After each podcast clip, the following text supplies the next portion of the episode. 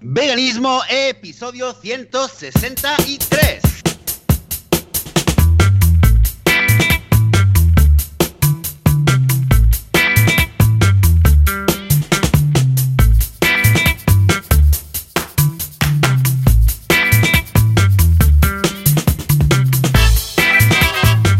Muy buenos días, bienvenidas y bienvenidos a Veganismo, el podcast, el programa donde hablamos sobre temas relacionados con el veganismo, con la vida vegana, con cómo ser veganos sin morir en el intento, sin matar a nadie, sin hacerle daño a nadie. Señoras y señores, esto es el podcast de veganismo. Yo soy Joseph de la Paz y conmigo está un domingo más Joan Boluda. Muy buenas, Joan, ¿qué tal? Hola, ¿qué tal, Joseph? Muy buenos días, súper contento, súper feliz, eh, no doble, sino triplemente feliz, porque hoy no serán dos voces las que se escucharán aquí, sino tres. Aparte de esto, una semana muy positiva, muy vegana, muy fantástica toda, o sea que, que bien, bien. ¿Tú qué? ¿Cómo van estas reuniones familiares cuando se juntan personas y comida? Ay, ay, ay. Bueno, la semana pasada hablamos de, del tema de las Navidades, que, que, bueno, que está empezando. De hecho, quien esté escuchando los podcasts realmente el, el, mismo día o al día siguiente que sale, que sale, pues estamos a tres días, bueno, a dos días de la Nochevieja. Eh, uh -huh. De hecho, uh, yo, yo aquí, claro, yo aquí he tenido, eh, porque aquí en, empiezan ahora una semana de vacaciones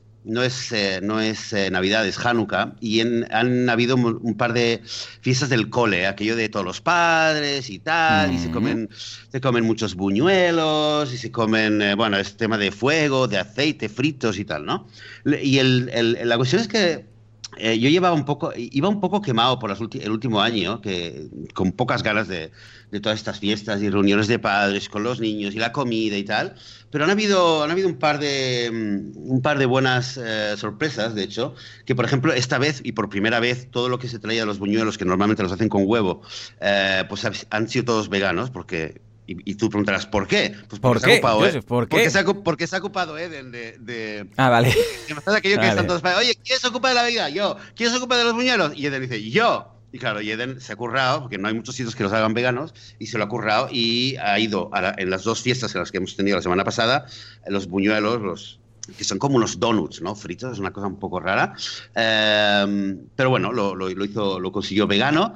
Eh, y luego, pues por los grupos de WhatsApp, que ya sabes, aquí todo va por WhatsApp, en el pueblo, en el cole y tal, pues, eh, pues también había un tema con los marshmallows y al final, pues hubo una madre que hizo marshmallows, eh, lo hizo todo casero, hizo unos marshmallows que eran veganos y otros no veganos. Yo me quedé con las ganas de preguntar así un poco con, de meter la, la de, de, tirar el dardo, de decir, bueno, ¿y los no veganos qué llevan? ¿no? Claro, ¿Por qué no son veganos, no? Claro, la chica que lo hizo lo sabe sabe cómo se hace la gelatina, pero bueno, me quedé un poco con pues, esas ganas. Pues, pues mira, precisamente pero, de marshmallows va la cosa, porque, perdona, ¿eh? porque justamente va, sí, sí. va de perlas. Iba a decir va a huevo, pero claro, va a huevo ahora no debe ser una expresión vegana. Bueno, y va perlas... Como anillo al dedo.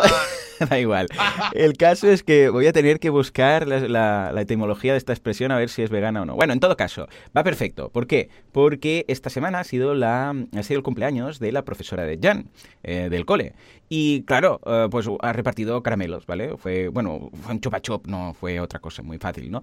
Pero el caso es que como sabía que Jan era vegano, le encontró, atención, Juanga, prepara aplauso o algo, porque esto lo merece, le, le fue a buscar marshmallows veganos. O sea que, sabiendo que tenía uno de los niños en clase que era vegano, pensó, bueno, pues cuando fue a comprar las chuches, buscó algo vegano de chuches para dárselo. Luego está ahí el tema del azúcar y todas estas cosas, pero ya no nos metemos ahí, ¿no? Porque si no, al final, bueno, acabaremos todos comiendo hierbita, ¿no? Pero, pero es cierto que me hizo mucha ilusión porque vino Jan súper emocionado. Incluso nos guardó, porque le dio unos cuantos, eran así pequeñitos, y me guardó uno para mí, uno para su madre y tal. Y venía como, mira qué bien, porque claro, él ya sabe que cuando se reparten caramelos en clase lo más seguro es que hay ahí cochinilla a punta pala, ¿no? Pero mira, me hizo ilusión el detallito de la profesora y ahora ha ganado unos cuantos puntos de carisma en el juego de rol de mi, de mi vida. O sea que muy bien, muy bien. ¿Cómo lo ves? Bien, bien. Sí, mira, es importante. ¿eh? Yo creo que a, a veces, eh, un poco, también lo tocamos la semana pasada, pero estamos en estos eventos familiares o del cole y yo a veces, yo, yo soy consciente de que a veces en el pasado podría haber dicho algunas cosas o haber exigido, bueno, no exigido quizás no es la palabra, pero pedir o, tener que se tenga en cuenta eh, el tema de que hay, niños veganos eh, y, que, hay cosas que no van para todo el mundo y, y, y ese equilibrio entre, entre quedarte, ser muy tímido y no querer decir nada para no no ser el problemático o estar, eh, em, ser el, digamos, el aguafiestas que está todo el tiempo haciendo problemas y que todo el mundo ya lo ve, ah, el vegano otra vez, hay, hay, algo en medio, una zona en medio en la que puedes estar. Y mira, y un poco siento que este año lo hemos conseguido, estar un poco ahí de, en el sentido de que, de que eh, los otros padres también eh, lo han tenido en cuenta y, y, en la otra fiesta también, en la otra fiesta que ya era del parvulario, pues había toda una zona. Eh, esto ya lo había, había pasado otros años, pero está, creo que la zona vegana cada vez va creciendo, ¿eh? porque había incluso varios padres que no son veganos y que vinieron, hicieron como una tarta tal, y ponía con esto, soy vegana, la tarta, ¿no? Y, entonces yo, yo sentía un poco que, que, mm, mira, me, me, puse contento, ¿no? El sentido de que, de que gente que no es vegana más allá de decirte, no, yo estoy a favor, yo muchas veces no como vegano, pero llega una ocasión y dice, hombre, pues con que haya una niña que no es vegana y que, que va a ver la tarta de chocolate, que esa es mi hija pequeña, ve una tarta de chocolate, y me empieza a mirar y ella sabe que no es, pero lo mira como diciendo, ay, que me, le tienta mucho, ¿no? Pues mira, esa consideración y a, mí, para mí ha sido la noticia de mi noticia de semana vegana. Oh, muy bien, pues claro que sí. Mira, es todo muy positivo, todo muy bonito y todo muy feliz. Luego, claro, luego la, la cuestión realmente es eh, que, siempre te quedas con ganas de, de, de, iniciar más conversaciones, ¿no? Porque, por ejemplo, eh, como estábamos en un bosque con los marshmallows, eh, mi hija me, me, trajo, me trajo un palo, un palo de, madera, un palo, una rama, digamos, hmm. seca, bastante larga, entonces, claro, yo puse como tres marshmallows de estos caseros, tipo pinchito, y me puse en la hoguera como el que estaba pescando. Entonces, varios padres me miraron y les hizo gracia. Entonces, claro, yo solté, es que no podía no soltarlo, ¿no? Dije, sí, estoy pescando. Es que como soy vegano y yo no pesco, pues ahora sé lo que se siente, ¿no? Es que no me salió. Y yo pensé, yo, yo, pasa que yo que haces una broma y te ríes tú y dices, jaja, qué divertido que soy. yo lo pensé, ¿no? Pero claro, todos me miraron como diciendo, ¿y este? ¿Y este yo pensé, bueno, pero claro, ahora tú te has reído y piensas, a lo mejor. Ya, ya, ya, porque. Ser vegano para reírte, sí, sí. Luego me acuerdo del chiste de, ¿cómo sabes si alguien es vegano? No te preocupes, te lo dirá, ¿no? Porque, escucha, es, hey, buenos días. Bueno, no serían tan buenos si estuvieras en una jaula. Y, ¿qué, Perdón, perdón. Pero bueno, en este ah, caso lo veo, lo veo divertido. Muy bien, muy bien. Ya ves, ya ves. En fin, pues esta, esta y muchas más que, bueno, además me lo va la cosa esta semana. en fin, Joan, ¿qué, te parece? ¿Querías contar algo más? no, no, no, no, estoy espitoso para que des paso a nuestra para empezar a hablar y que presentemos a nuestra invitada de hoy, que, bueno, que ya estuvo aquí hace dos semanas. Muy buenos días, María Suñol, que está con nosotros. ¿Qué tal? Hola, muy buenos días. María, qué ilusión, finalmente coincidimos. Me dio una pena poder estar contigo hace dos semanas porque, bueno, Joseph tuvo problema con el tráfico y tal, yo tuve problema, porque no, no el problema, pero ya tenía yo tema familiar y dijimos, bueno, pues escucha, pobre María, que la hemos hecho madrugar mucho, que seguro que como buena vegana es de dormir mucho, pues eh, que haga la entrevista contigo y luego, si acaso, pues ya viene otro día. Y aquí estás, ¡ey, qué ilusión, eh! Y casi, casi que hemos cerrado ¿eh? una desvirtualización el próximo sábado en Barcelona. A ver, ahora lo voy a comentar en casa. Que sí, sí, sí. A ver si encaja. Oh, pero muy bien, muy bien. ¿Qué tal? ¿Cómo va todo? Genial, pues encantada de estar aquí y por fin que estemos los tres, con muchas ganas. ¿Verdad que sí? ¿Qué esta semana vegana? ¿Alguna anécdota vegana? ¿Alguna cosa que quieras destacar de estas fiestas? Bueno, pues preparándome un poco psicológicamente por todas las conversaciones que vendrán ahora estos días de fiesta y a ver a ver qué tal esto. Esta semana el cubo genial también conseguimos que 107 personas dieran su primer paso al veganismo, así que muy bien. Y bueno, pues la rutina de siempre y ahora pues a intentar que, las navidades sean lo más fáciles posibles, ¿no? Que ya, pues gracias al episodio que hicisteis la semana pasada, ya tengo algunos tips, así que ahora ponerlos en práctica. Fantástico. Eso, eso es lo más difícil, ¿no? Ponerlo en práctica. Exacto. Em, María, ¿por qué no nos cuentas un poco, así brevemente, un poco tu esto, por cierto, Joan, deberíamos hacerlo más a menudo, ¿no? Lo que es el, perfil. Que, venga la María. historia vegana. tantas veces como quieras. ah, sí, que venga María también, seguro, también. No, en general, digo, una cosa es decir, oye, cuéntanos quién eres, ¿no? Pero también podemos decir, oye, ¿cuál, cuál es, cuéntanos tu historia eh, vegana. O sea, desde que te hiciste vegano, lo que pasó antes no nos interesa, no queremos saber nada. La época oscura. Carne, comías huevos, no nos interesa, pero desde que te hiciste vegana. Eso, eh, un poco de intro para los oyentes. ¿Cuál es tu historia? Exacto. ¿Cuál es tu historia vegana? ¿Cuál es eh, un poco tu, tu bagaje? Mi bagaje, muy bien. Pues yo me hice vegana hace tres años a raíz de ver el, documental de Earthlings. Oh, Fue ver ese documental y darme cuenta de que, bueno, yo no tenía ni idea de lo que sucedía en este tipo de industria, ¿no? Y pensar, pero ¿cómo puede ser que yo haya participado de todo eso en algo tan violento y tan horrible sin ni siquiera ser consciente, ¿no? Y a partir de ahí, pues bueno, decidí dar el paso, me tomé pues unas semanas para informarme cómo cambiar unas cosas por otras, lo que era realmente el veganismo, qué era el especismo.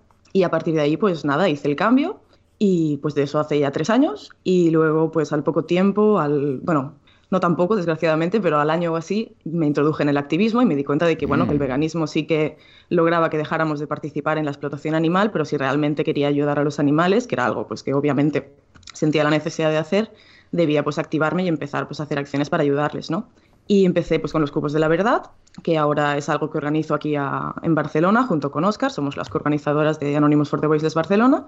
Y aparte de eso pues trato de hacer mucha difusión por redes, Junto a mi pareja también hemos creado una web de difusión sobre veganismo que se llama Infovegana, es infovegana.com. Está muy bien en estos momentos, estoy mirándola. Un poquito de promoción. Sí, no, pero está muy bien, ¿eh? porque eh, el AHOM ya destaca pues, los tres caminos del, veganismo, temas de salud, medio ambiente y, animales y especismo y tal. Y luego también las, noticias están muy bien, porque habla un poco de todo, desde por qué la, cosas tan míticas como por qué la miel no es vegana, hasta cosas más básicas, ¿no? que todos nos han preguntado en alguna ocasión. Pero yo creo que no sobra ni falta ninguna web ¿eh? de, estas de información. Dime, dime. Exacto, que nuestra idea era precisamente un poco crear la web que nos hubiera gustado encontrar en el momento en el que nos hicimos veganos y no teníamos muy claro, pues, dudas eso, ¿no? La miel realmente, pues, conlleva explotación, pues sí, ¿no? Y tener, pues, un solo lugar en el que se concentrara toda esta información. Y luego, pues bueno, a raíz también de, de, todas estas cosas, pues me fueron saliendo dudas de por qué yo había pasado tanto tiempo sin conocer esta industria, por qué el conjunto de la sociedad pues estaba tan ciega a la explotación animal y a partir de ahí pues también empecé mi investigación, que mi objetivo al fin y al cabo era entender cómo los humanos empatizamos con los otros animales, pero mi punto de partida pues fue mm, el de la situación actual, ¿no? en el que la mayoría está completamente desconectada y por qué estamos tan desconectados. Y con eso es bueno de lo que vengo a hablaros hoy, si, os interesa, que es pues, la, la paradoja de la carne y todos aquellos mecanismos psicosociales que al fin y al cabo nos han inculcado y con los que hemos crecido, que al final consiguen, pues eso, ¿no? Separarnos completamente de los animales y que normalicemos el consumirlos. Vale, esta, perdona María, para, solo para enmarcar un poquito esta investigación eh, de, la que, de la que has empezado a hablar. Eh, ¿Tú has estudiado? ¿Cuál, cuál es tu, el contexto, digamos, eh, de disciplina o científico? Sí, yo soy científica de profesión, estoy ahora acabando el doctorado en psiquiatría y neuroimagen, básicamente estudio cerebros, así que no soy profesional de la psicología social, pero sí que es un campo que me interesa mucho y hacia el que estoy tendiendo. Y bueno, es cierto que al final el tener el bagaje, el bagaje, científico, el conocer la literatura, pues me ha facilitado mucho encontrar estudios también sobre carnismo y pues pasarme un poco a este ámbito. Al final mi, mi ambición es poder acabar estudiando eh, algo que realmente pues, ayude a erradicar la explotación animal y creo que es básico que entendamos cuáles son las causas que nos han llevado a este punto. ¿no? ¿Cómo definirías tú el, carnismo? Para, digamos, hemos, dedicado un episodio al carnismo, eh, que es el concepto que, que acuñó eh, Melanie Joy, pero en, tus propias palabras, así para un poco empezar a entrar en calor, ¿Cómo lo definirías tú el carnismo? Bueno, yo creo que el carnismo, al fin y al cabo, es un sistema de creencias, ¿no? Que es lo que nos, condiciona a consumir ciertos animales, que es la explicación de por qué queremos a perros y a gatos y los protegemos y los tenemos en nuestras casas y en cambio somos capaces de comernos a seres que biológicamente son igual de capaces de sentir dolor, pero que sin embargo pues no somos conscientes de ellos y a estos los consumimos sin ningún problema. Y yo creo que hay dos claves en cuanto al carnismo. La primera es que es un sistema que es invisible, como, como es obvio ¿no? en la sociedad actual y que por lo tanto también es dominante. ¿no? Durante muchos años, por ejemplo, existió el sexismo, pero hasta que alguien no le pone un nombre, hasta que viene el feminismo y realmente marca lo que es el sexismo, es muy complicado luchar contra ello. Y yo creo que con el carnismo pasa lo mismo, hasta que no seamos capaces de nombrarlo y de reconocer que aunque sea dominante e invisible, existe y está ahí y todos estamos inmersos en él, pues no podremos combatirlo. Y por otra parte también que se trata de un sistema que es opresivo y violento, ¿no? Porque el consumo de productos animales no puede desvincularse de, la explotación de estos seres. Entonces, en tanto que es violento, pues cuenta con un conjunto de estrategias para seguir siendo invisible para el conjunto de la población y para que sigamos inmersos sin ellos, sin, cuestionarnos cuáles son las razones que nos llevan a validar la explotación animal. Entonces, eh, vienes de, todo lo que es el mundo de la, digamos, de la psicología, de, la neurociencia, eh, estudiando cerebros, que me ha gustado así como has dicho. cada día, vas a la gente, le abres la cabeza, a ver cómo está tu cerebro. Pues, em, entonces, en, este, en esta investigación, ¿qué es lo que, qué es lo que te, eh, querías descubrir o querías eh, investigar? ¿Cuál era la, pregunta o la, o la cuestión que, que, te, que te pica en ese sentido? Vale, yo había leído pues, bastantes autores, como por ejemplo lo que comentabais, ¿no? De Melanie Joy, en que definían en un marco teórico todas estas estrategias a nivel psicosocial que permiten que el carnismo pues, se perpetúe y siga siendo invisible.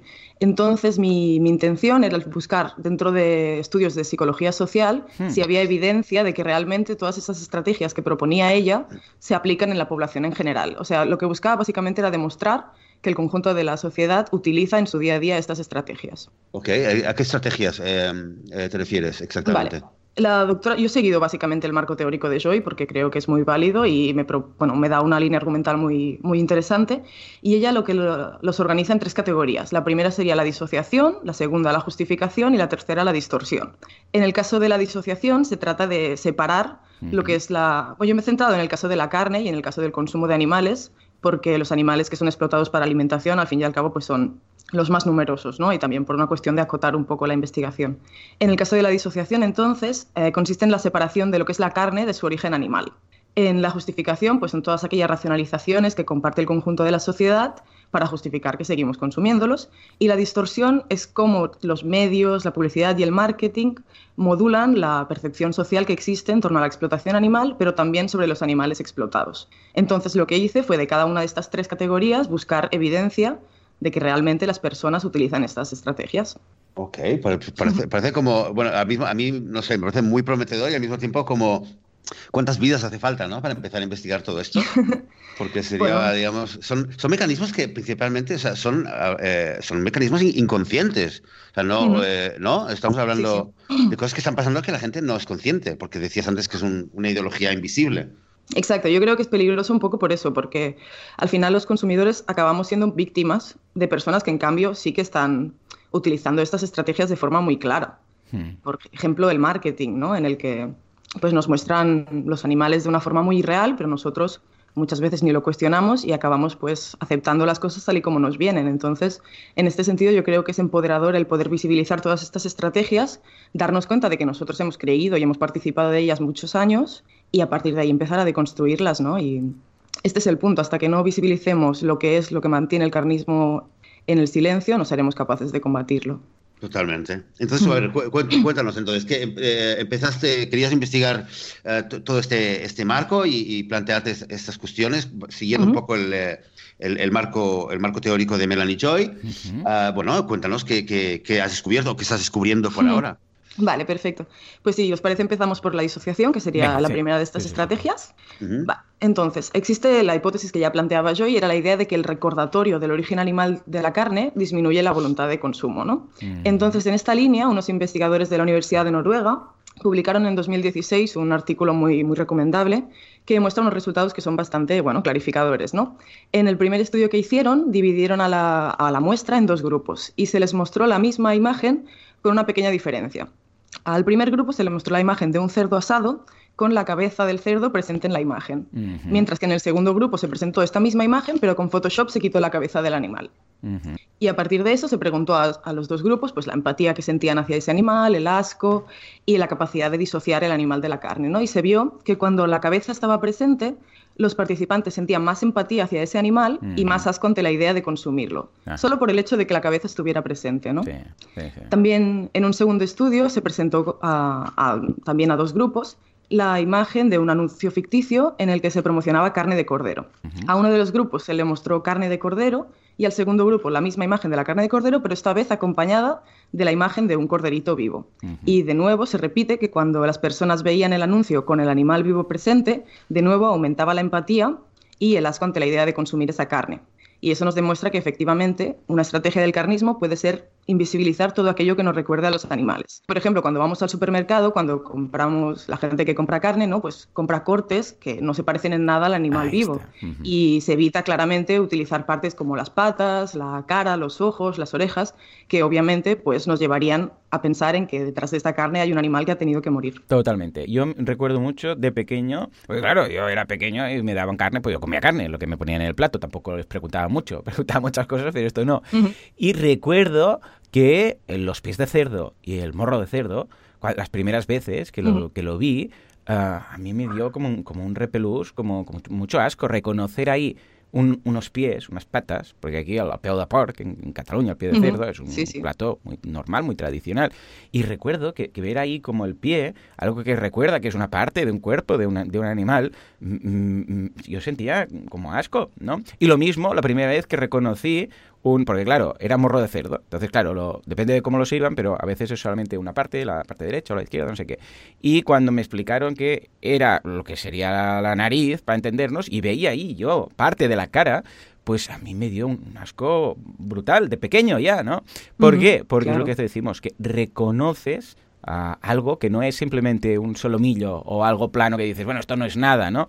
Sino que eh, lo ves. Es más claro incluso que, a ver, incluso cuando, cuando ves unas costillas, ¿vale? A, mí no me, nunca me habían afectado, porque bueno, veías costillas, pero claro, las costillas tampoco es algo que puedas ver tú habitualmente eh, simplemente mirando al animal, pero es una parte interna. Así que entiendes que es el hueso, que recubre pues la parte, la caja torácica y tal, pero no lo ves. En cambio, el, morro o las orejas o las patas, ahora es algo que lo puedes ver y lo puedes asociar rápidamente. Esto es un cacho de, persona, bueno, en este caso de animal, ¿no?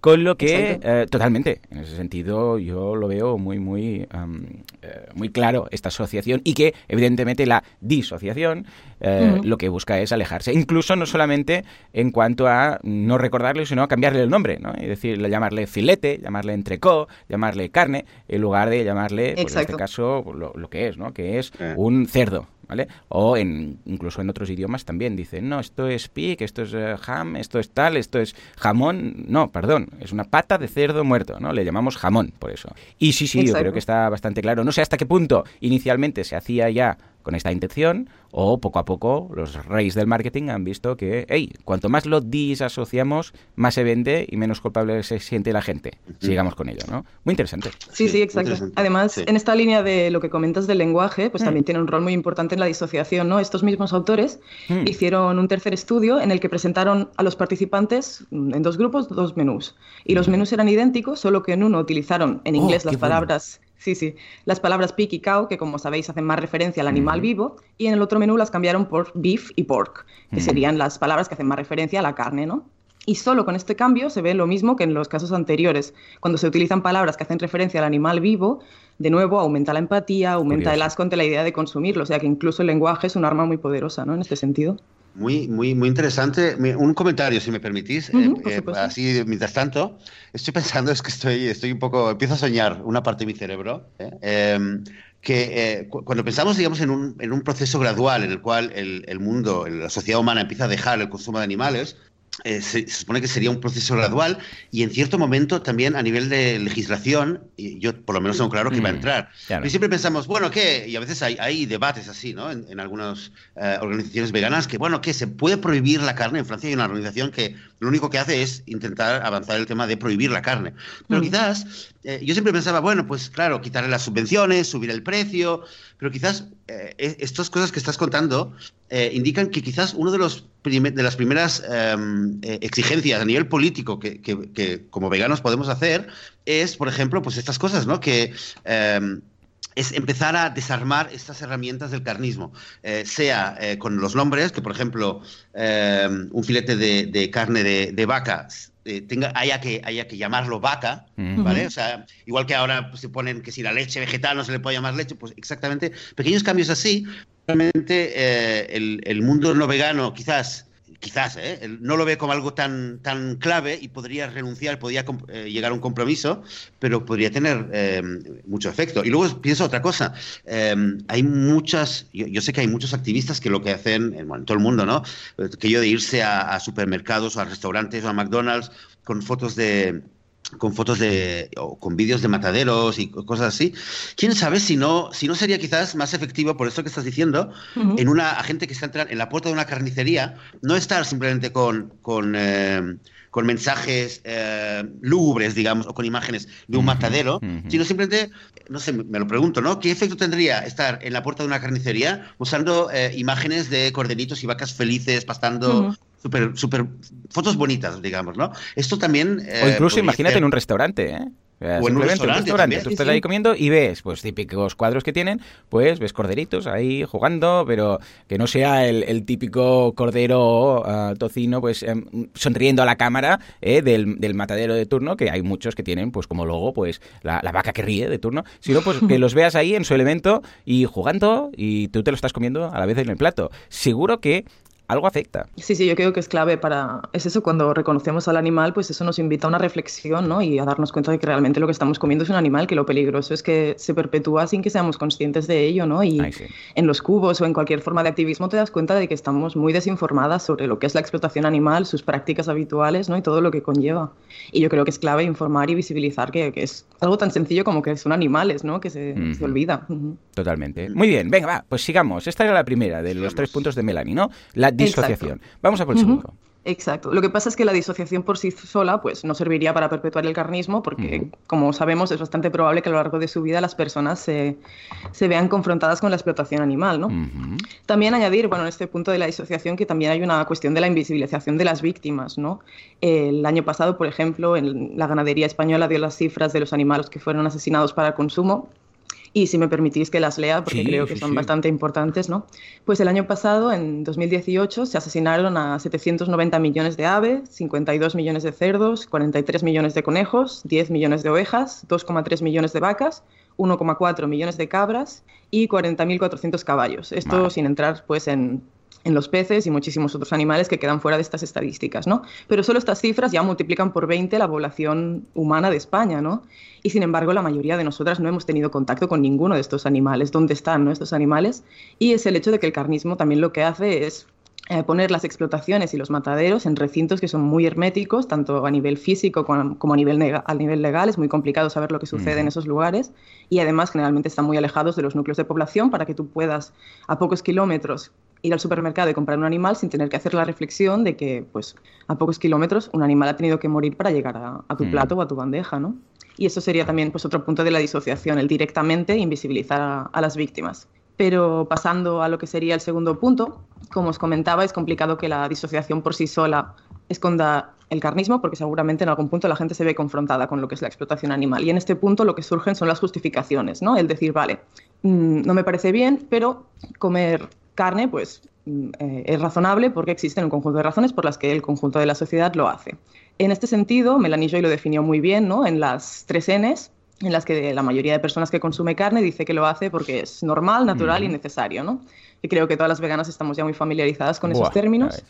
Normal porque todo el mundo lo hace, lo, hace, apelando un poco a lo que sería pues, la, la norma cultural. También decimos que es natural en el sentido de que nuestros antepasados ya comían carne, apelando a la, biología y a nuestra capacidad de digerir la carne. Y finalmente que es necesario, ¿no? Porque como sigue pensando mucha gente, dicen que bueno, que si no comemos carne vamos a morir, ¿no? Una cuestión de salud. Entonces, estas tres Ns al final son las que el conjunto de la sociedad apela para justificar su consumo. Y de hecho, estas tres Ns no son exclusivas del carnismo, sino que a lo largo de la historia también se han utilizado para justificar otras opresiones, ¿no?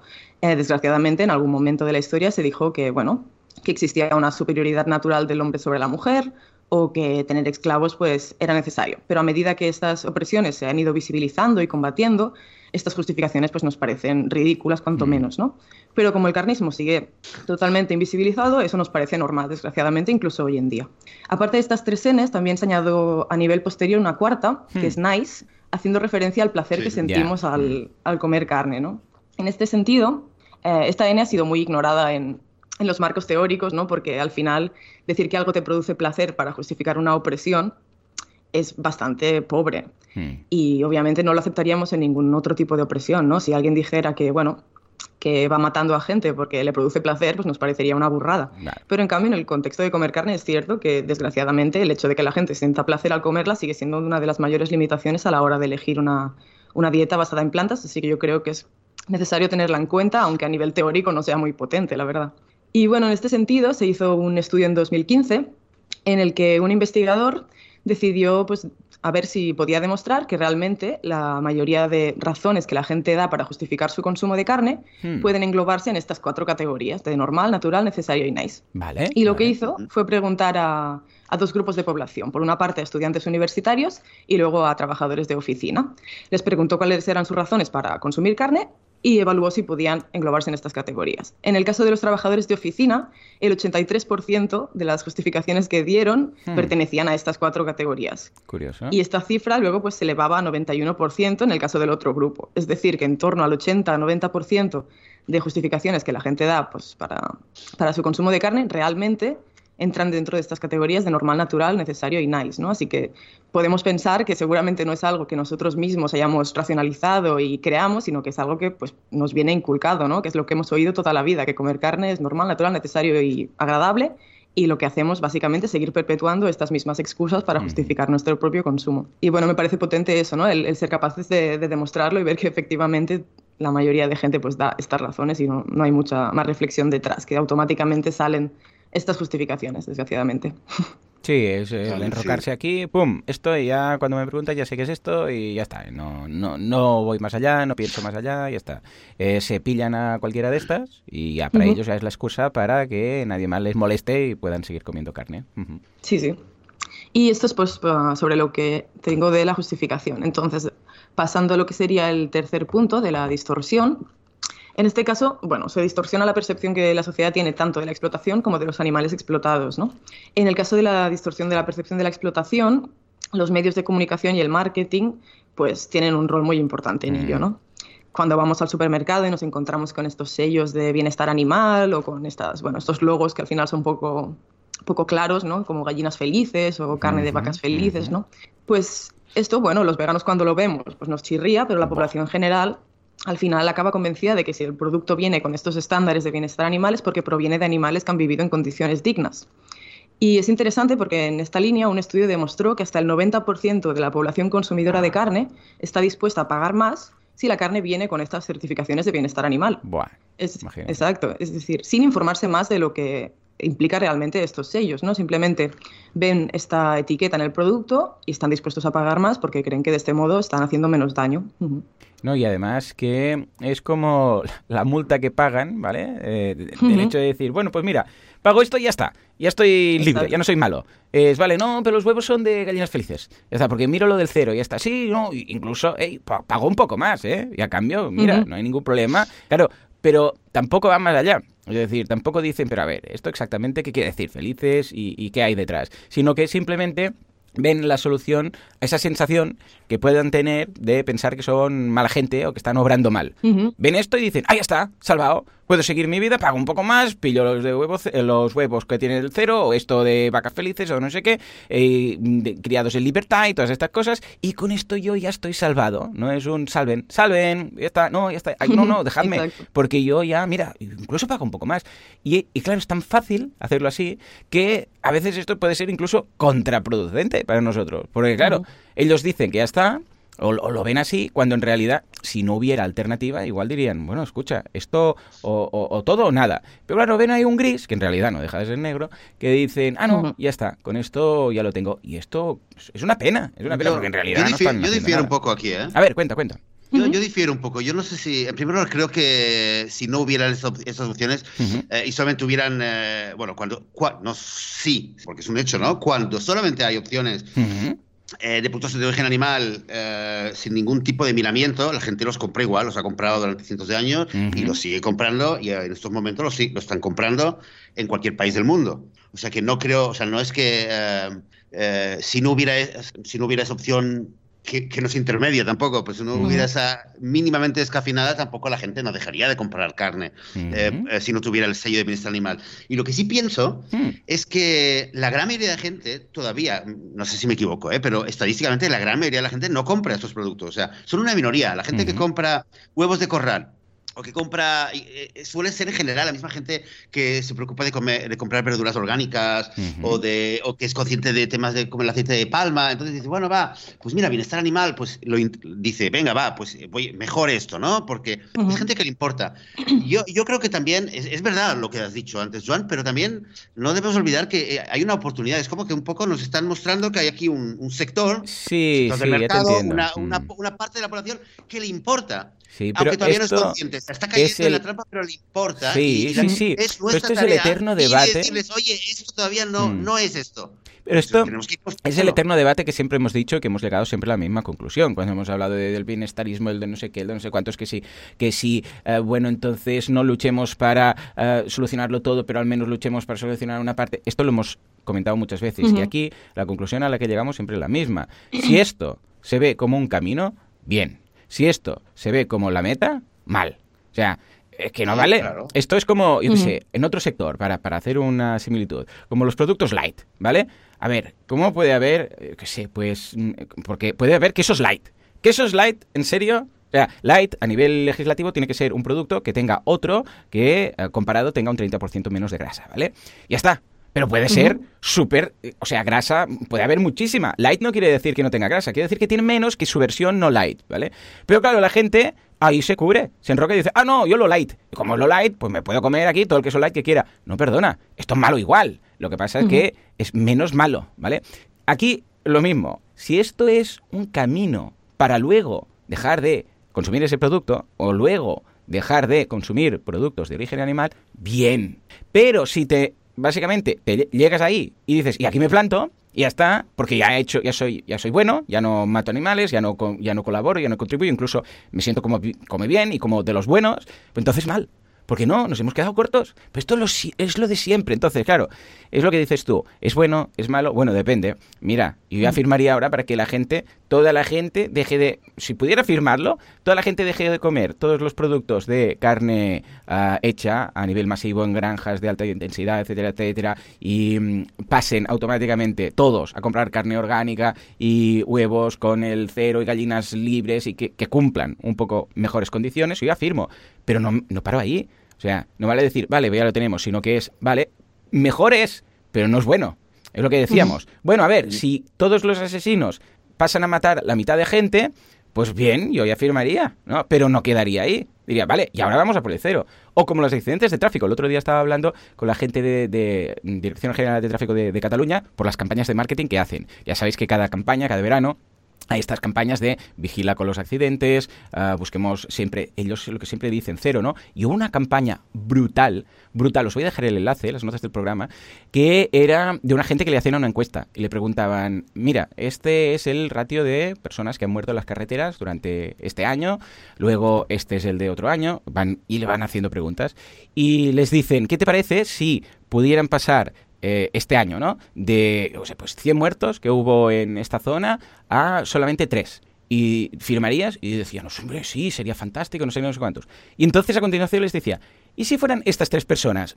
y les ponían un vídeo que tenían ya, que habían hablado con familiares y tal, de su familia. Ya se veía, pues ahí celebrando un cumpleaños, no sé qué, no sé cuántos. Y claro, entraban todos en shock, ¿no? se ponían a llorar, no sé, ostras, no, no. ¿Por qué? Porque lo que querían era, no, no, cero. Entonces les volvían a hacer la pregunta, entonces, ¿cuánto crees que sería una cifra correcta? Y todos decían, cero, cero, cero. Pues esto es un poco lo mismo. Yo firmaría para que mejore todo. Sí, pero no firmar como, yo sé, un pacto de guerra que dicen, venga, vamos a firmar y aquí ya finalizamos, ¿no? Un, tratado de paz. No, no, no esto firmo, pero para seguir luchando. Si se enfoca así, fantástico. Si se enfoca como, esta es la excusa perfecta eh, para cubrir el expediente y decir que ya soy buena persona y me lo creo, mal. Uh, qué no, yo pegado aquí. Exacto. Sí, sí, pero Joan, yo creo que yo iría más allá de lo que... A ver, a ver, sí, claro, pero yo digo, no solo eh, estoy de acuerdo con lo que dices, pero daría un paso, paso más adelante. A ver qué te, a ver qué te, parece, María, ¿vale? Lo voy a intentar poner en un contexto que suena familiar, ¿vale? Yo digo así, a ver, a ver qué te parece. Si yo digamos que yo estoy en, en el cubo de la verdad, ¿vale? Haciendo el cubo, ¿vale? De Anonymous for the Voiceless. Eh, María, corrígeme, cada viernes y sábado estáis en Barcelona. Joan, sábados, sábados generalmente. Ah, sábados, sábados. Joan, te, están esperando. A ver, a ver si este sábado Imagínate que estás ahí, estás hablando con gente, ¿vale? En teoría, ¿vale? En teoría, tienes una persona que, eh, que, empieza a hablar contigo, hmm. que es una persona, bueno, normal y corriente, eh, su patrón, digamos que le, analiza, le haces un scan con tu mente biónica y tiene y sus eh, patrones de consumo son los normales, típicos, estándar, ¿vale? Y tienes otra persona que también se acerca a ti y te va y también se interesa por lo que está por el tema del veganismo y los animales y tú le ves, le rastreas su patrón de consumo y ves que es una persona que consume huevos de corral, eh, busca comer, a comprar carne ecológica de, con sello de bienestar animal, etcétera, ¿vale? Lo que yo digo, digo, lo digo, o sea, lo, sugiero y me planteo, es que la persona que está consumiendo eh, huevos de corral, ¿vale?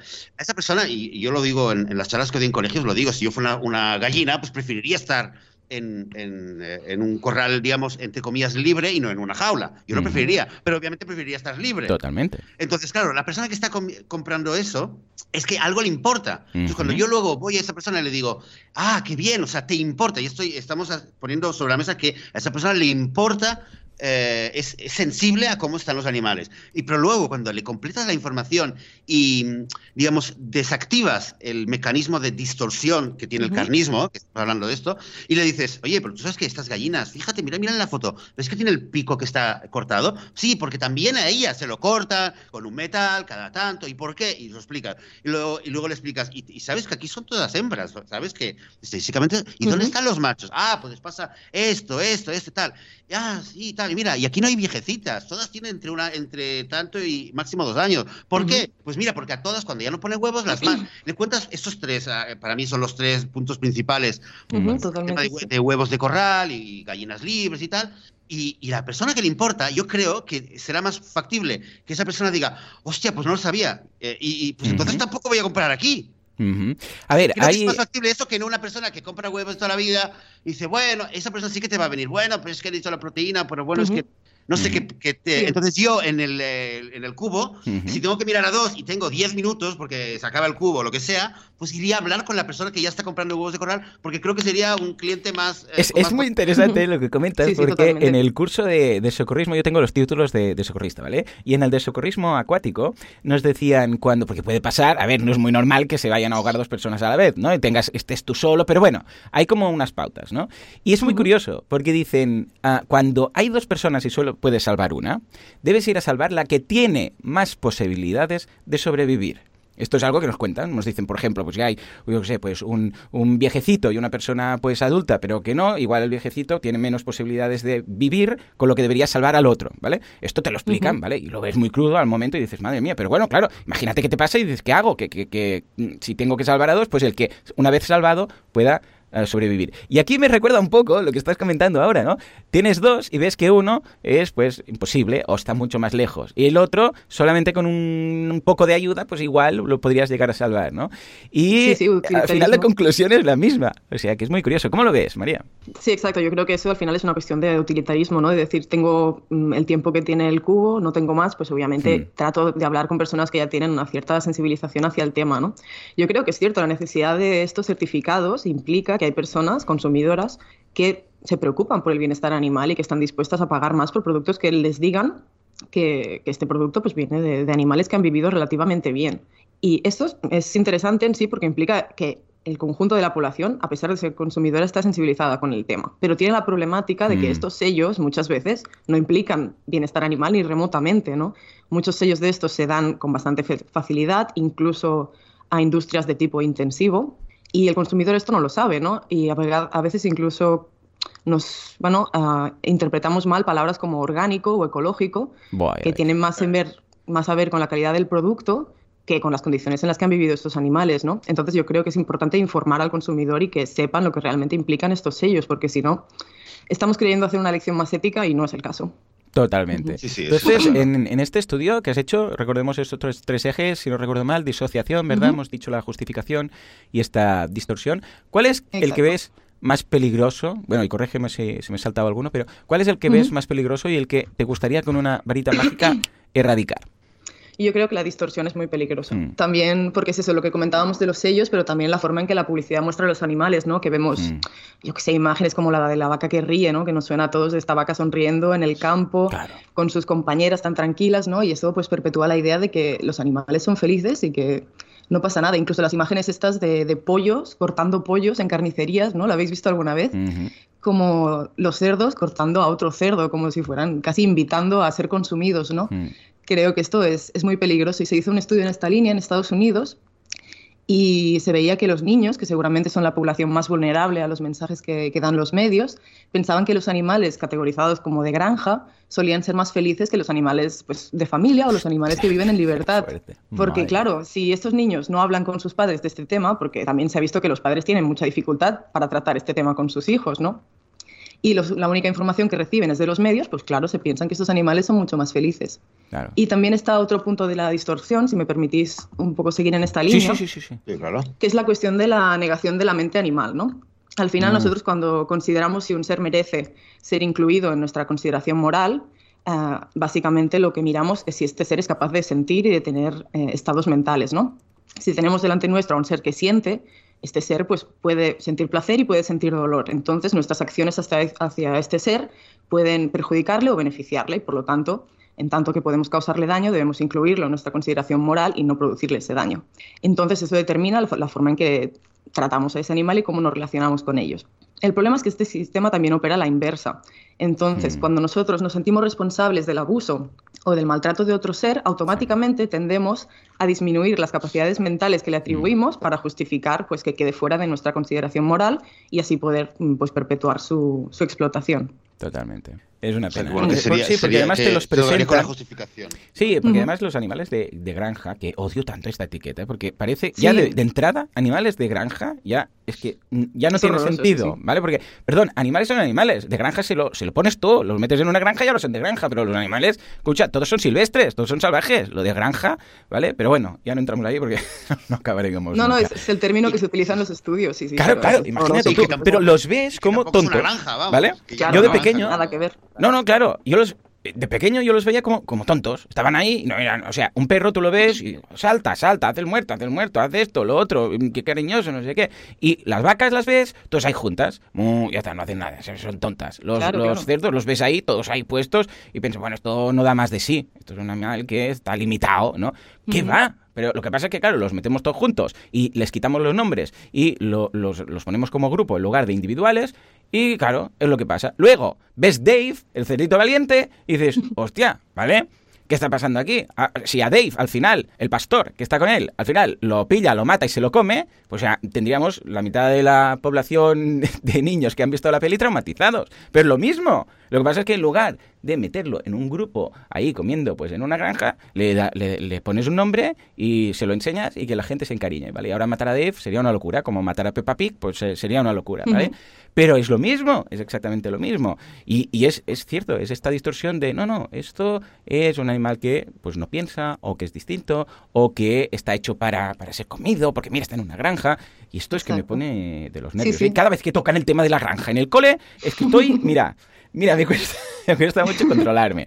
Porque es que es esa distorsión que, ojo, cierto es, porque es tan peligrosa una cosa como la otra, cierto es que hay gente que lo ha hecho con puterío, para entendernos. O sea, voy a distorsionar esto, pero es que hay gente que ya, como lo ha aprendido así, esa distorsión ya no es que la haga él para trasladar un, un término a otro, sino es que lo transmite como natural, como que se lo cree, ¿vale? Como se lo cree, cuando lo transmite, lo transmite. Claro, porque si alguien te está mintiendo y esa persona sabe que está mintiendo, se nota ahí algo en el diálogo. Pero cuando es una persona que se lo ha creído ya y lo transmite, lo transmite con tal naturalidad que tú parece, que, o sea, que la gente se lo compra. Y ese es el gran problema. Y con los profesores me pasa lo mismo. De pequeños les han enseñado que esto es así y claro, ellos, se, se lavado de cerebro ha sido tal que cuando lo explican, lo explican creyéndoselo ellos mismos. O sea, no es que se piensen que te engañen, es que se piensan que te están contando la verdad. Y esto, cuando, claro, llega cuando llegas tú, se lo cuentas y, y, les, bueno, les peta la cabeza. Les rompes todo el esquema, claro.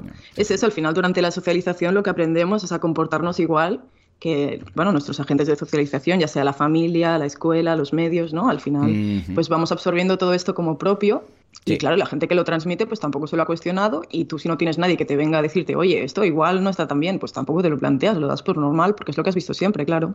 Sí, es una, es una pena. La, socialización es muy importante y muy positiva, pero a la vez puede ser un, desastre total. El otro día, sí, sí, el otro día en el grupo de WhatsApp de Anónimos de, Mataró, nada, compartían la foto que se veía un torero con su hijo y entonces él posaba con el traje de luces y todo esto y el niño pues copiándolo todo ahí y tal y cual.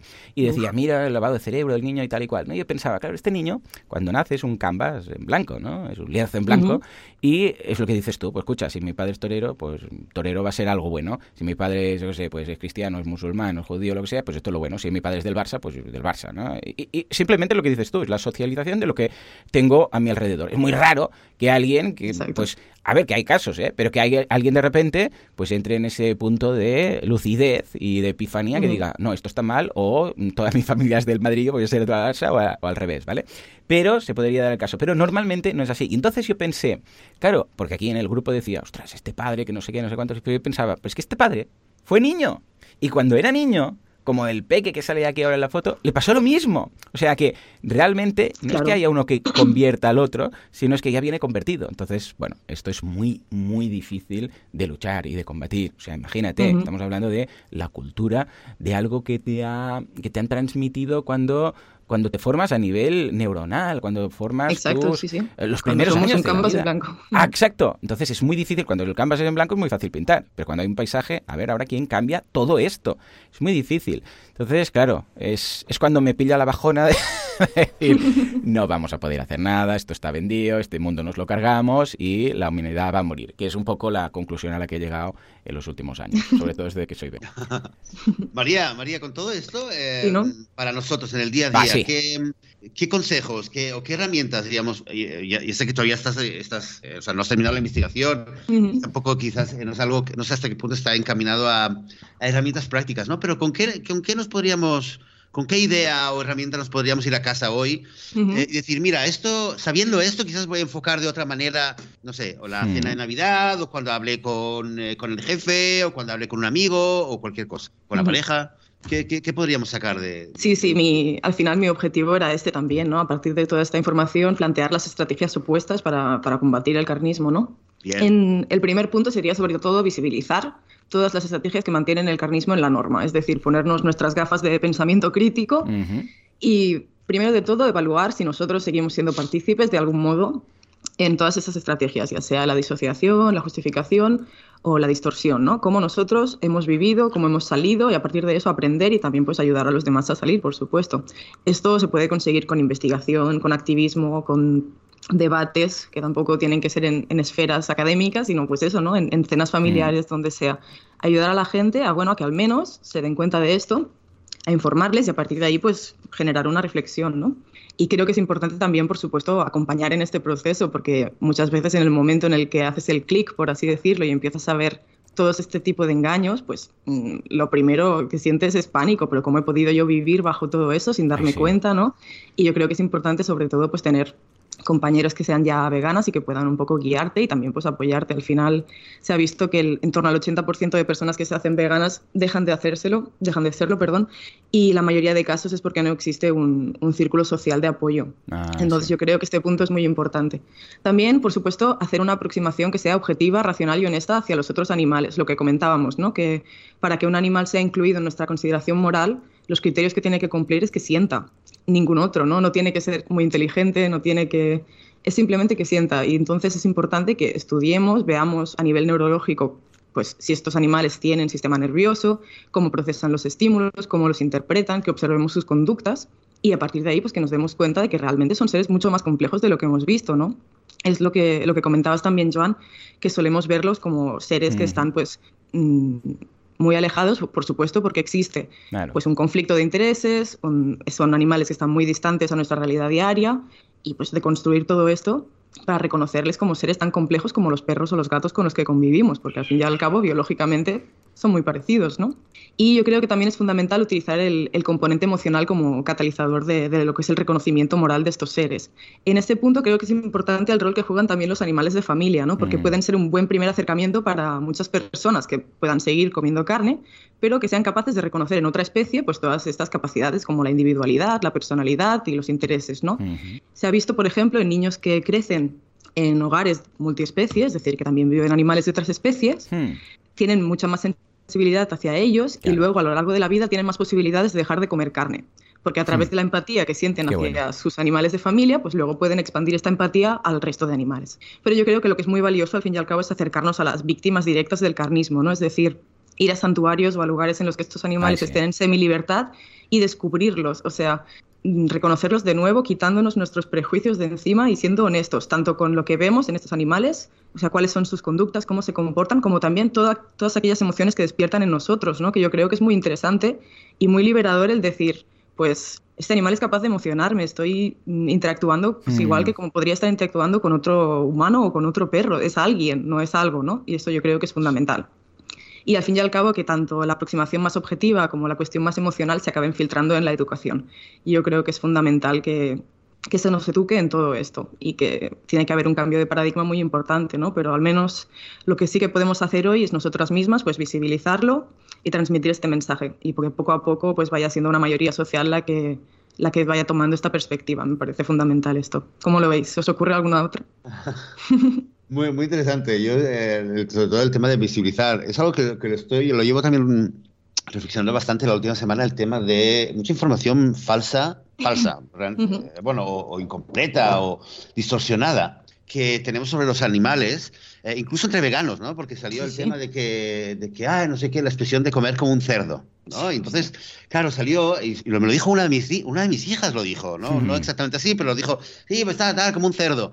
Claro, porque son cosas que todos los niños lo están comentando e incluso nosotros a veces se nos puede, o sea, podemos ser veganos y, y ¿no? Como la expresión de montar un pollo, que al final es vegana, cualquier expresión. Son expresiones que están metidas ahí y a veces eh, no sé, yo lo conecto con lo que has dicho antes, María, de que eh, vemos a los, a los, animales de una manera que también es, distorsionada en la, el, los estereotipos y prejuicios que hay, que no sé, que si eh, las vacas son tontas o, o las cabras no sé, eh, hacen no sé qué y los cerdos son muy sucios, cualquier cosa así, son, no dejan de ser prejuicios que están muy alejados de la realidad y que cuando uno empieza a investigar y decir, oye, ¿cómo son realmente los animales de esta especie? Pues te das cuenta que, eh, que, tienen unas características que, ni sabíamos ni nos podíamos imaginar y dices, pero qué tonto era yo, ¿no? Dios mío, ¿no? O como no, no, es algo que pasa a nivel social porque hay estudios que demuestran que el hecho de categorizar a un animal como comestible, solo con esta información ya le atribuimos menores capacidades mentales, ¿no?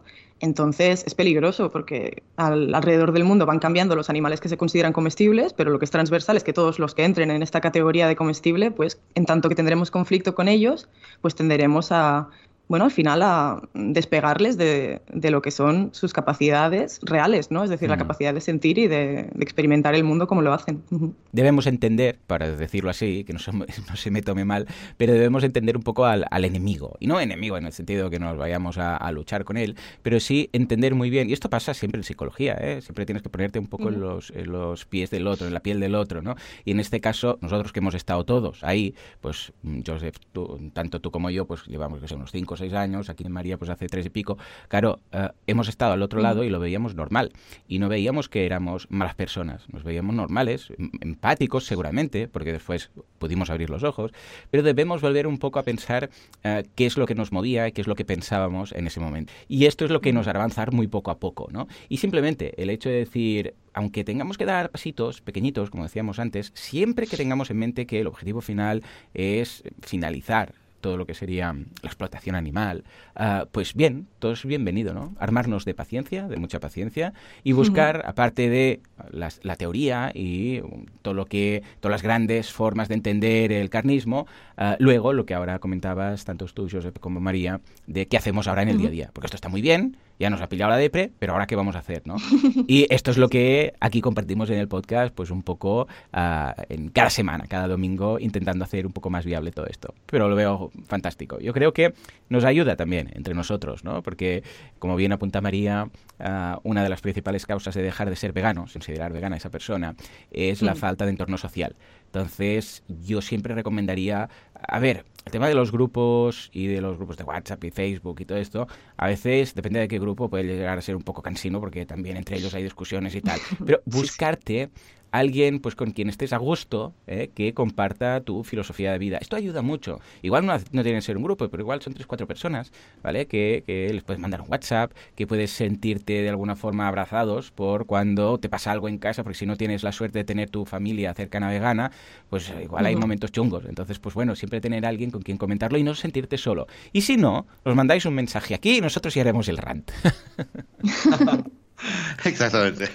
Que no estéis solos. Veganos que estáis al otro lado, no os sintáis solos, que estamos aquí, Joseph y yo, hoy también María, y estaremos encantados de escuchar o de leer vuestros correos. Yo creo, yo creo que una idea, una idea muy interesante que has tirado al final, María, ha sido el... Em, un poco la idea de que, de que, em, bueno, no sé, yo, yo lo he entendido así entre líneas, no sé si te he entendido bien, pero que creo que, que deberíamos también no olvidar que, que la gente carnista también son víctimas del carnismo. O sea, no es que los carnistas son, están ahí detrás de la máquina maquinando para matar a los animales, sino que realmente en su inmensa mayoría, eh, los carnistas eh, son gente que no son conscientes del carnismo y son también son sus principales víctimas, porque al fin y al cabo son las, las personas que están ejecutando toda esta ideología y, y, toda la explotación.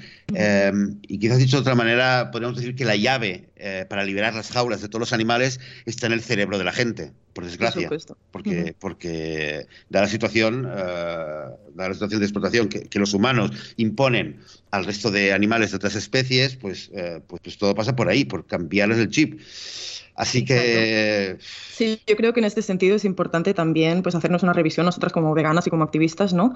Y ver cómo estamos tratando al otro, si estamos juzgando a los no veganos, cómo les estamos hablando, ¿no? Y recordar mm. siempre que nosotros no nacimos veganas, tampoco que tuvimos un momento de despertar y tratar de, de eso, de acompañar y de hacerlo desde el positivismo, demostrar que el veganismo es una opción ética, que es justa y que lo hacemos siempre desde, desde, la positividad. Yo creo que invitar a la gente a ser vegana, no, no obligar y forzar, ¿no? Porque, bueno, no es efectivo y creo que es importante en ese sentido, no ver en las personas carnistas al enemigo, sino no, que exacto. Sí. Oye, María, ¿existe alguna, alguna investigación o algún estudio que analice la diferencia eh, en la eficacia del activismo de los veganos que se han hecho veganos de un día para otro, tipo Earthling o Gary o los veganos que han sido graduales? O sea, me refiero a si, si la manera, si yo me hice vegano de un día para el otro, o Joan, o, tú, o, quien sea, eso nos hace que inconscientemente eh, sintamos que si yo ahora le, explico durante una hora a mi madre eh, cómo funciona el tema, eh, yo inconscientemente yo espero que mi madre o mi amigo o quien sea también lo entienda igual que yo lo he entendido. Pero quizás un vegano que ha hecho el, el, tema paso a paso, pues quizás inconscientemente asume que cualquier conversación, como dijimos la otra vez, ¿no? Va a ser un poquito de agua en el vaso, poco a poco. Pero, ¿entiendes? Y yo no sé, yo a veces me pregunto si yo no, yo lo entiendo esto que hay que llenar poco a poco, pero a veces, a veces me cuesta. Y quizás es por esto, porque yo no viví un proceso gradual. Exacto, yo creo. alguna vez algo, así, algún estudio que lo analice?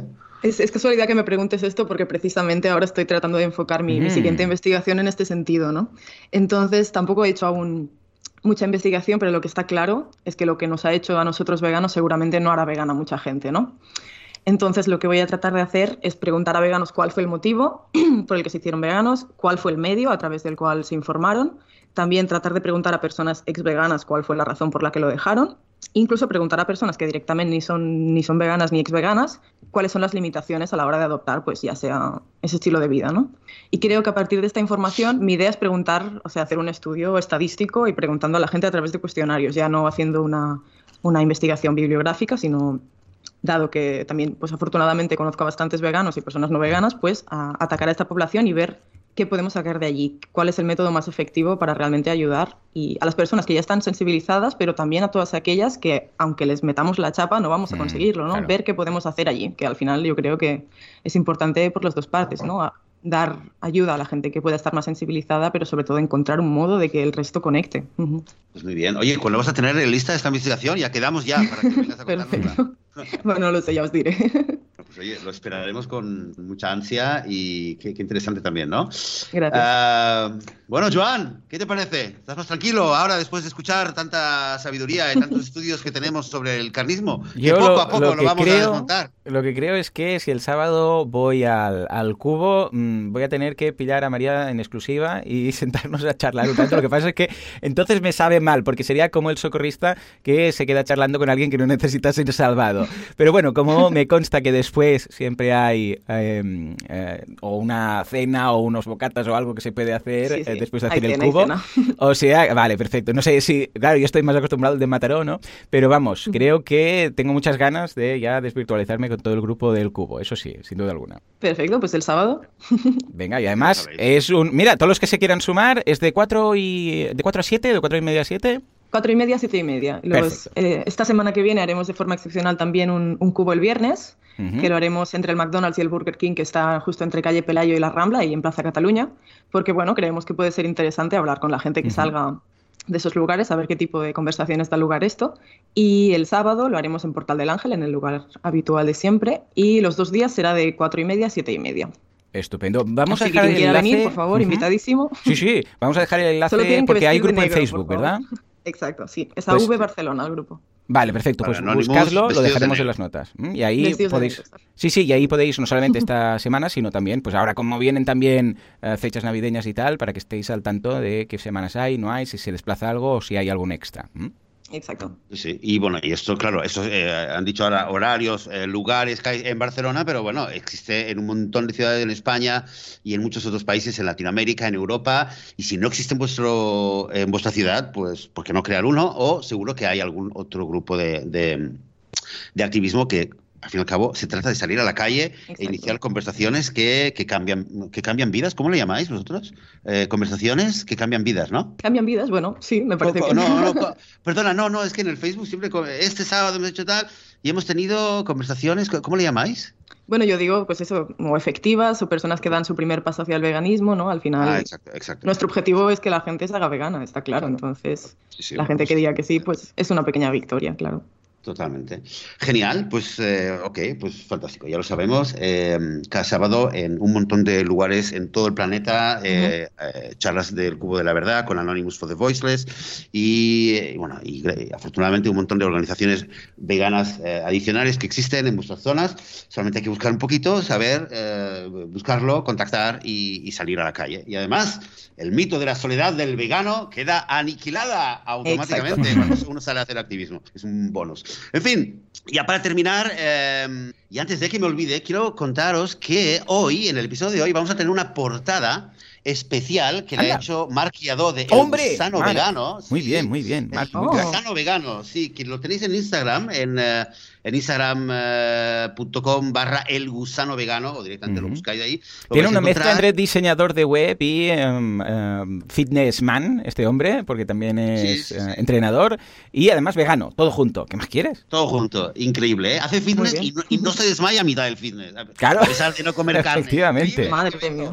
Hay que verlo, hay que verlo, el gusano vegano. Sí, además tiene, bueno, tiene planes dietéticos, bueno, tiene muchas cosas muy chulas y además, pues, eh, bueno, pues fue una idea suya de, de Mar de, empezar a hacer eh, las portadas para los episodios del podcast. Así que muchísimas gracias, Mark. Y bueno, lo vais a ver. Eso sí, lo vais a ver cuando, bueno, en iVoox o en iTunes y tal, lo, veréis en la imagen del episodio y cuando, sobre todo cuando lo compartáis en redes sociales. Así que eh, ya lo sabéis, a compartir en redes sociales el episodio de hoy. Y eh, nada, María, muchísimas, muchísimas gracias por esta charla y espero que volvamos pronto a hablar eh, de más cosas. a em, vosotros, gracias a vosotros y ya sabéis, cuando queráis, aquí estoy. Para encontrarte, contactarte, eh, ¿hay algún método? Si alguien quiere tener contacto contigo a través de la web. Lo que más utilizo yo es Instagram, que mi Instagram es María for the Animals. Estoy en Facebook como María Soñol. Y si no, pues por la web de infovegana.com, allí también estamos respondiendo. Infovegana.com. Genial. Pues muy bien, muchas gracias María. Eh, y muchas gracias a todas y a todos que estáis escuchando el podcast, que lo apoyáis, que lo comentáis, que le dais likes y, eh, me gusta en eh, vuestra plataforma de podcast favorita y por compartirnos en redes sociales, por mandarnos un montón de mensajes que vamos recibiendo y pronto los vamos a, vamos a dedicar un episodio a leerlos. Y en fin, muchas gracias por estar ahí. Nosotros volveremos dentro de una semana en el último episodio del año 2019. Hasta entonces, desearos una muy buena semana vegana. Adiós. Adiós.